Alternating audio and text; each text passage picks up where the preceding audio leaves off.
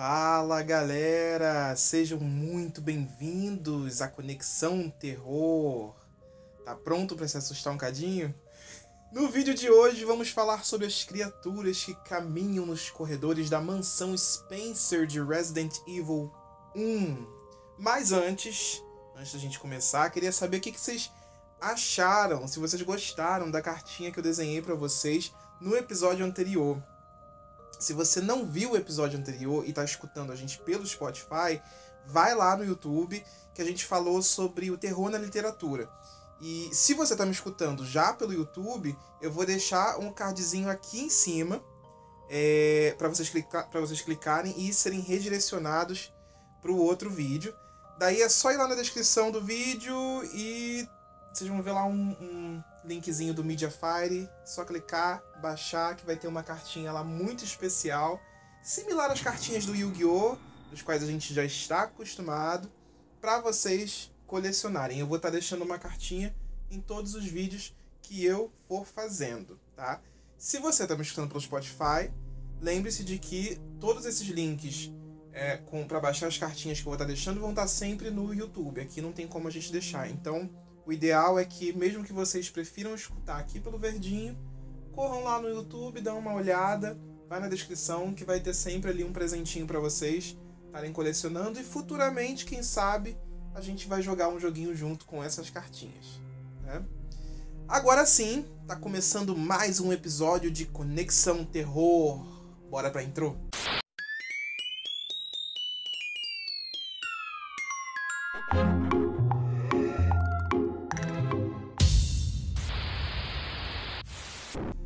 Então, como eu falei, nós vamos falar hoje sobre as criaturas do primeiro jogo do Resident Evil. Não sei se todos estão cientes, mas um novo filme do Resident Evil irá estrear agora, no dia 9 de setembro.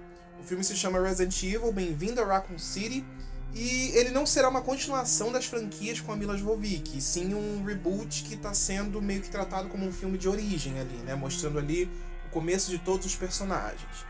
Nele a gente vai ter a presença dos personagens do Chris e da Claire Redfield, do Leon S. Kennedy, da Jill Valentine, do Albert Wesker, Ada Wong e muitos outros personagens que estão presentes também nos dois primeiros jogos. Assim como eles, outra galera que também é muito importante dentro dos jogos e vão estar nos filmes são os monstros. Sem eles, os jogos não seriam nem 50% do que eles são, né? É, são os monstros que trazem toda a atenção, o medo e a ação da franquia. Então, assim, nada mais justo do que a gente falar um pouquinho sobre essas estrelas maravilhosas que assombraram por muitos anos os nossos pesadelos de criança. Como esse novo filme vai unir parte das tramas do primeiro e do segundo jogo, eu vim trazer aqui a lista dos monstros. É, a parte 1 a gente vai estar falando sobre os monstros do primeiro jogo e a gente vai fazer um próximo episódio como parte 2 falando sobre os monstros do Resident Evil 2. É, alguns deles, inclusive, é, a gente já pôde ver aí no trailer do filme, como os cachorros zumbis, o, o Licker e, obviamente, né, os famosos zumbis, que são a cara da franquia. Então, bora começar. Só para contextualizar a origem dessas criaturas, tá, gente? Para quem não sabe, é, uma empresa chamada Umbrella Corporation prometia, em meados ali dos anos 90, produzir produtos farmacêuticos para comercializar primeiro localmente ali na cidade de, Ra de Raccoon City, mas depois certamente iriam expandir mundialmente. O problema é que a Umbrella não estava apenas produzindo um remedinho ali para sua tosse ou para sua dorzinha de cabeça. Ela também estava criando armas biológicas nível hard, com a ajuda de uma galera grande, assim, envolvendo até o povo da política. Um belo dia, um dos vírus acabou vazando do laboratório da Umbrella e infectou a galera da cidade, transformando geral em zumbi. Além deles, os cientistas já faziam experimentos com animais e plantas, então por isso temos tantos monstros soltos pelo jogo. Ah, só para explicar também, armas biológicas são experimentos científicos feitos com material biológico. Isso é tudo que, que tem vida, tudo que é vivo e vem da natureza. O intuito da criação dessas armas é tentar de alguma forma ajudar ou atrapalhar, né, em guerras contra outros países, criando tipo uns super soldados. Dito isso, bora falar dos monstros. A gente não podia começar senão pelos grandes zumbizinhos, os zombies. Bora começar falando deles, que são os mascotes do jogo, basicamente. Sem eles, o jogo, com toda a certeza do mundo, não teria sido um grande sucesso, né? Não teria sido o que foi. Quem são os zumbis no jogo, né? Qual é o papel deles ali? São seres humanos infectados com T-vírus que vazou das instalações da Umbrella Corporation. Eles correm? Não. Os zumbis infectados pelo T-Virus não correm, porém, existem zumbis infectados por outros vírus dentro da franquia, da, da franquia dos jogos que sim, correm e são até mais agressivos muitas vezes. Mas como a gente está focado aqui no primeiro jogo, é, esses zumbis do primeiro jogo não, não correm. De que forma eles são muito perigosos? É, sendo assim muito sincero, os zumbis do primeiro jogo já são, são criaturas muito fáceis de, de, de enfrentar. O problema é que, como o jogo se passa numa mansão cheia de corredores muito estreitos, e, e eu, eu, incluo até o, o, remake do primeiro jogo nisso também, porque ele também é assim, fica extremamente difícil de se esquivar deles. A parada fica ainda mais difícil quando vem um de cada direção, além do fato de que você tem que atirar bastante para poder derrubá-los. Se a gente for olhar pelo aspecto da ficção, da história do jogo, né, eles são muito mais temíveis, já que a mordida deles infecta. Então, se você for mordido, você automaticamente vira um zumbizão. É, nos jogos você pode se curar com as ervinhas de cura que você vai achando pelos cenários, né? Espalhadas pelo cenário. Então você acaba não virando um zumbi. Qual é a aparência dos zumbis, né? Nas primeiras versões dos jogos, como os gráficos eram bem horrendos, a gente não tinha muita noção do aspecto visual detalhado de nenhuma das criaturas nem dos personagens. Com a chegada dos remakes, a gente acaba tendo uma visão melhorada de quem eram os infectados, né? É, é, quem, quem eram esses cidadãos ali dentro da história. Como o primeiro jogo se passa é, na mansão Spencer, que servia de fachada, quando na verdade era uma das várias entradas do laboratório subterrâneo da Umbrella, temos zumbis ali que eram pessoas que trabalhavam por lá, né? Ou que estavam ali pelos arredores e acabaram entrando na mansão, além de corpos de pessoas que já, já, já tinham sido se infectado com o vírus, tinham falecido e tinham sido enterrados e voltaram à vida.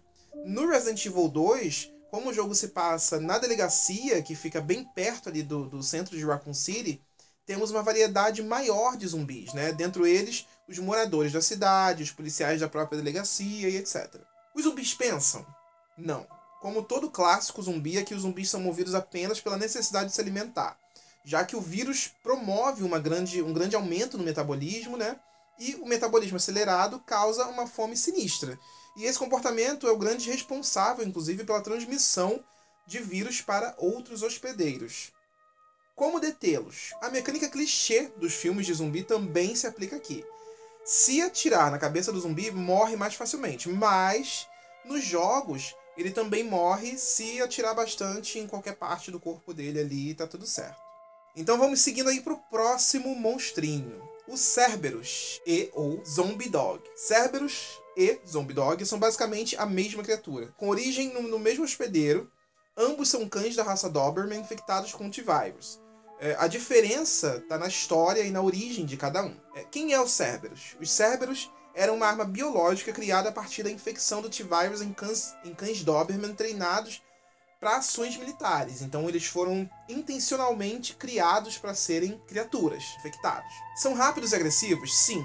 Esses cães, mesmo infectados, eles continuam com uma agilidade surreal. Nos jogos isso acaba é, impactando no confronto, porque fica muito difícil mirar em um deles quando eles não param, só correm e avançam em você.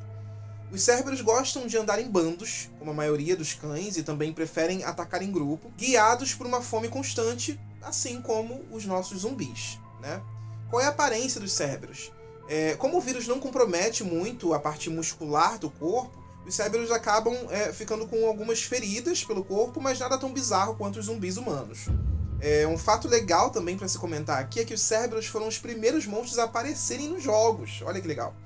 Eles que atacam a galera da Stars assim que eles chegam ali na floresta da, das montanhas Arklay, né? Na, na, no início logo do jogo mesmo.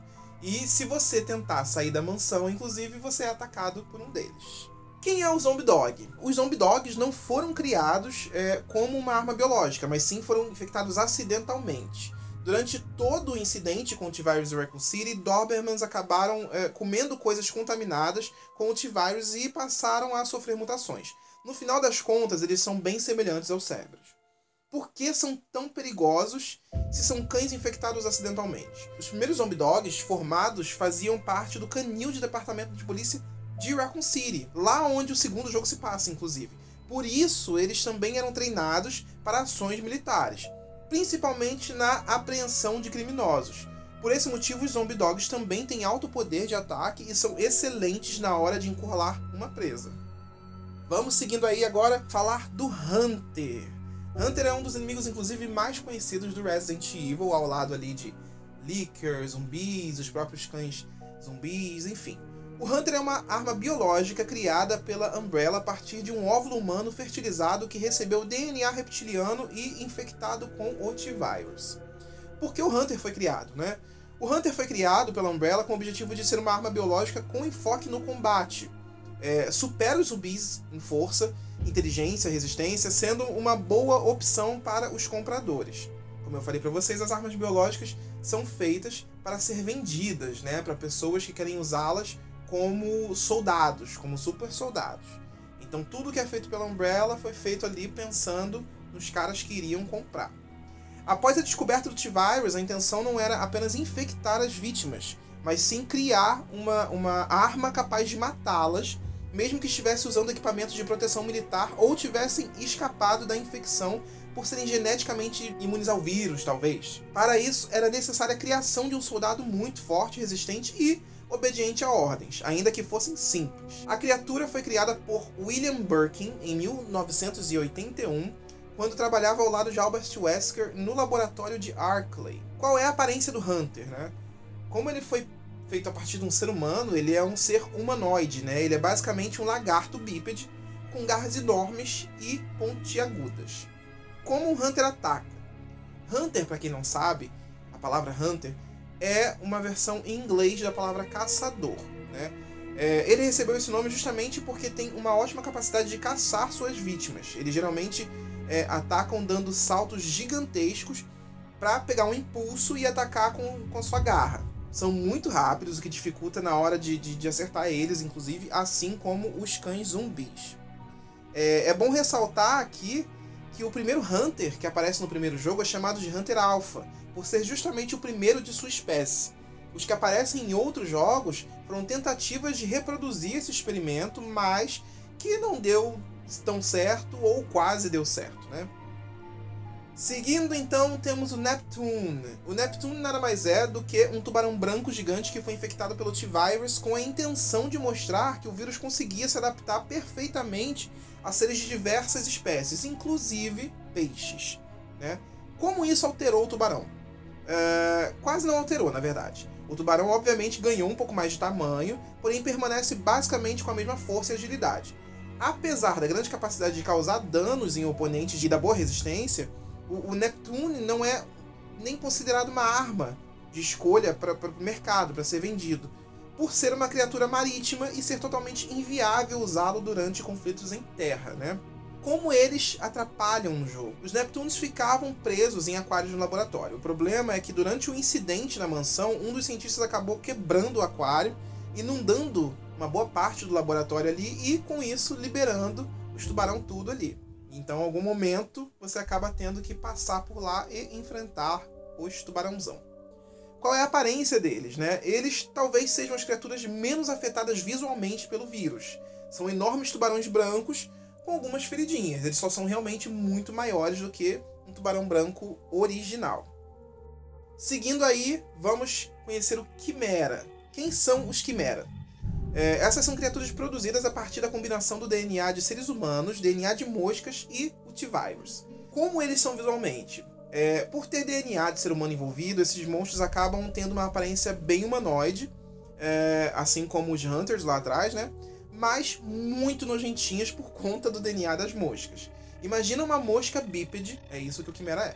Como atacam? Eles geralmente não estão sozinhos, é, só isso já oferece um grande perigo, né?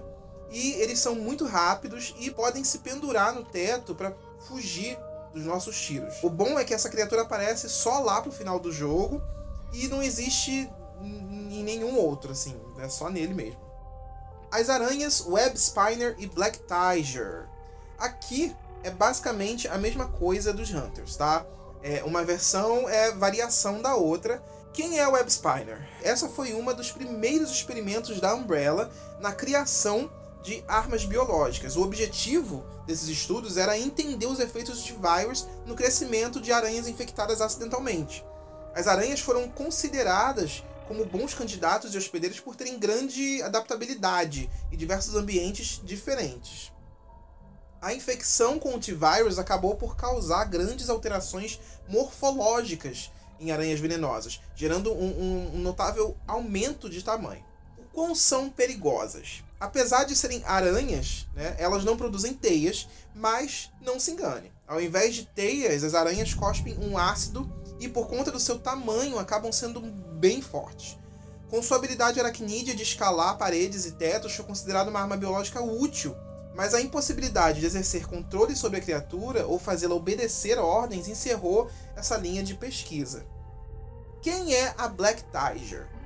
Como eu falei, ela é uma variação da Web Spiner. Essa aranha deveria ter sido descartada, mas por motivos desconhecidos continuou a sofrer mutações após os experimentos com o T-Virus e tornou-se forte, resistente e com maior capacidade de ataque. Por que são mais perigosas? A Black Tiger é, chega a ter quase o dobro do tamanho da Web Spiner, além de uma alteração na cor do exoesqueleto que as tornam mais escura, e um grande estoque de veneno em seu abdômen, é, ao contrário das armas que, que lhes deu origem, né, a Black Tiger tem capacidade de produzir teias, podendo caçar suas vítimas como as aranhas tradicionais. Como elas são visualmente? A Web Spiner ela, ela é uma aranha gigante de coloração amarronzada e a Black Tiger é um pouco maior de coloração preta. Essa, inclusive, lembra muito uma viúva negra. Então você, é só você imaginar uma viúva negra gigante que é a Black Tiger. Vamos então conhecer as Wasp. Wasp são vespas infectadas pelo T-Virus, tornando-as mais agressivas e maiores. Suas ferroadas liberam veneno, além do próprio vírus. São perigosas?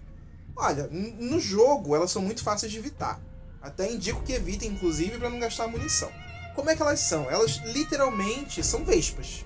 Só que com uma coloração um pouco mais amarela. Passando então agora para os Crawls. Os Crawls quem viu o terceiro filme da franquia com a Mila Jovovich com certeza vai lembrar da cena dos ataques dos corvos infectados no deserto. Então, esses são os Skrulls, corvos infectados. Como surgiram? Como o próprio filme explicou, os Skrulls na verdade são um acidente. Os corvos se infectaram por comerem carne contaminada pelo T-Virus. É, talvez até carne de zumbis mortos, né? São perigosos? Olha, eles geralmente estão sempre é, em muita quantidade, porém nos jogos é bem fácil de você evitá-los. Se você passar bem devagarzinho ou até nem passar por eles, é, você acaba não tendo que enfrentar de fato essas criaturas. Vamos agora para as cobras. As cobras Ether e Yawn. São cobras de espécies diferentes que foram infectadas pelo T-Virus, então são basicamente variações, né? A Ether. As Ethers são cobras pequenininhas, porém venenosíssimas, costumam se locomover em grupos e estão sempre em locais úmidos.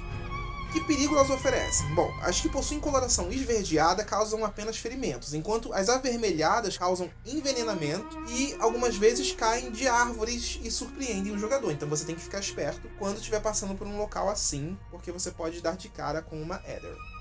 Quem é a Yon? Essa é uma cobra venenosa mantida em cativeiro para ser usada como cobaia em pesquisas com o T-Virus. Acabou escapando dos laboratórios e foi infectada, ganhando um expressivo aumento em seu tamanho. Ela certamente é um dos inimigos mais memoráveis do primeiro jogo.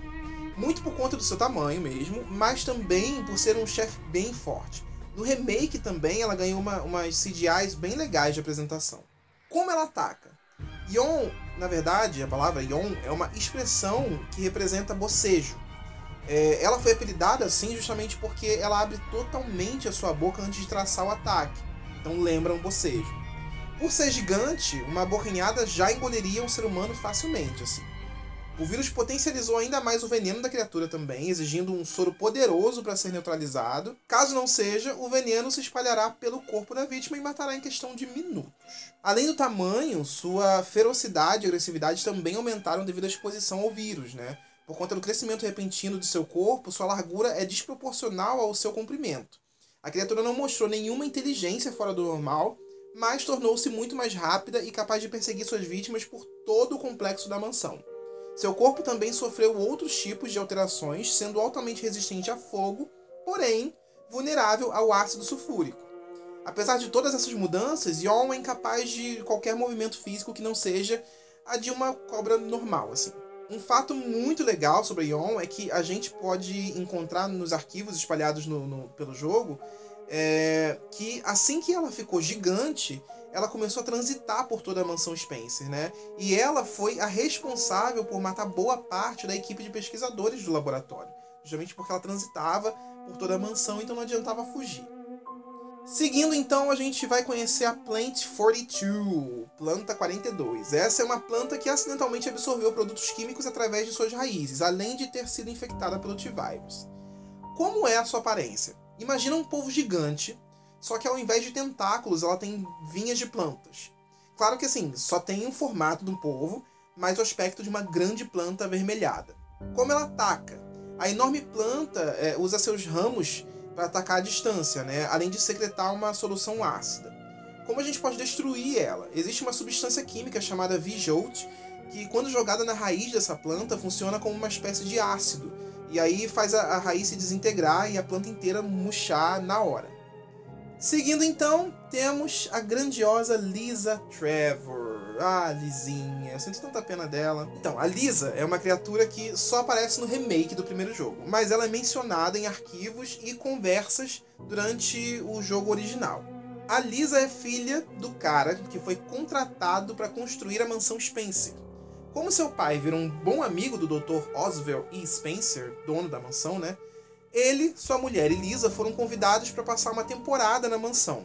Liz e sua mãe foram primeiro, mas acabaram sendo detidas por seguranças da mansão que levaram ambas para uma caverna e lá elas foram usadas como cobaias para inúmeros experimentos. Tudo isso acidentalmente, gente. Foram confundidas, tadinhas.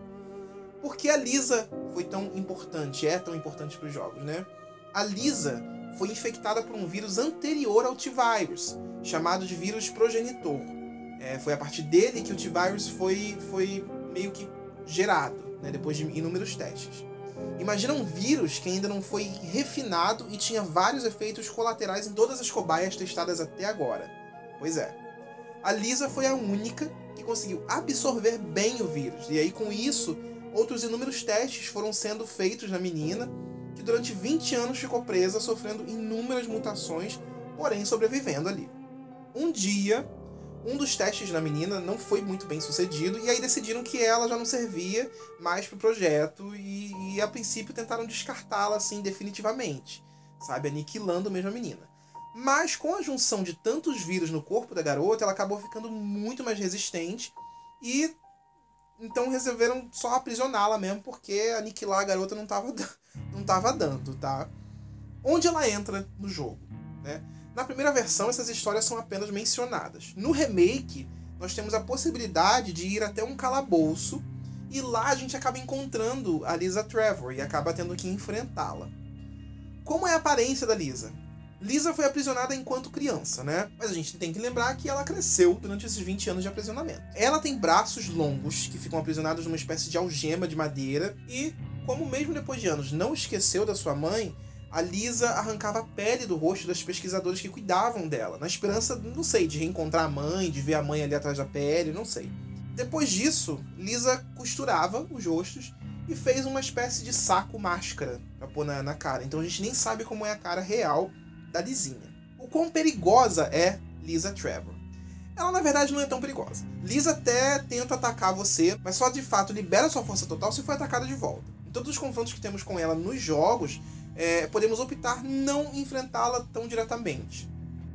Vamos seguindo então pro último monstro do primeiro jogo, o grande Tyrant, o mais temido dos temidos. Esse é o chefe final do jogo e só isso já traz um impacto maior, né, gente? Quem é ele? Então, como eu falei lá no início do episódio, a intenção da Umbrella era criar super soldados, né? Seres que seriam mais fortes, rápidos e resistentes que os humanos, mas que também soubessem seguir ordens. No início do experimento da criação do Tyrant, foi criada uma versão chamada T001, que era um Tyrant ótimo, só que com a coluna cervical e o coração totalmente exposto. Isso facilitava muito que os inimigos conseguissem destruí-lo muito facilmente. As tentativas seguiram em frente, usando sempre humanos como cobaias, tentando achar uma cobaia que não sofresse tantos danos após a infecção.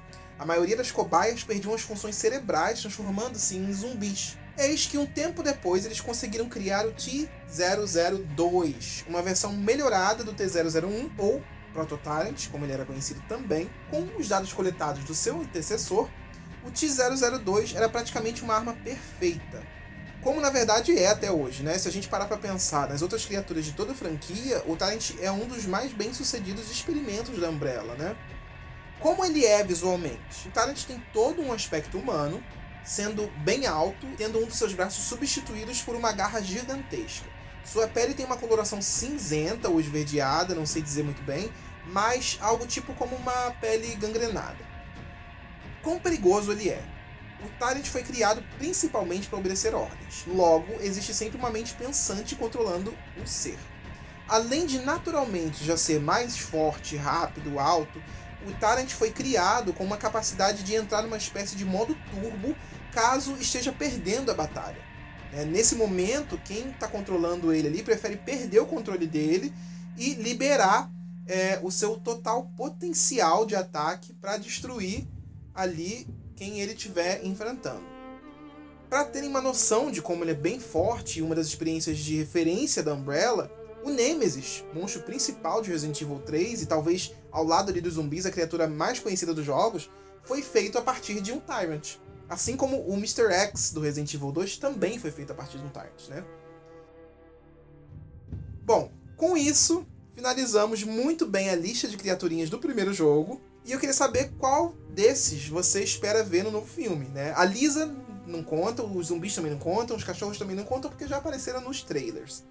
Mas qual desses outros aí você gostaria de ver é, o, a galera ali do, do, do, filme, do novo filme, enfrentando? Eu, particularmente, gostaria muito de ver a Yon.